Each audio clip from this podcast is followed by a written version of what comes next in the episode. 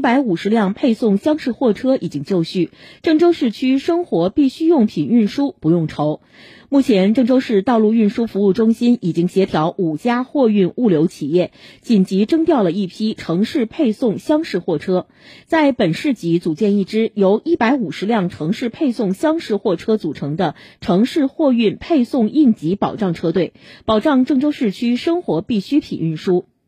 各企业负责人紧急梳理出应急保障货车具体车牌号、驾驶人姓名、电话、车队联系人姓名、电话等信息。郑州市道路运输中心要求参与报备的驾驶人严格按照疫情防控要求，做好车辆消杀和个人防护等工作，确保车辆人员齐备。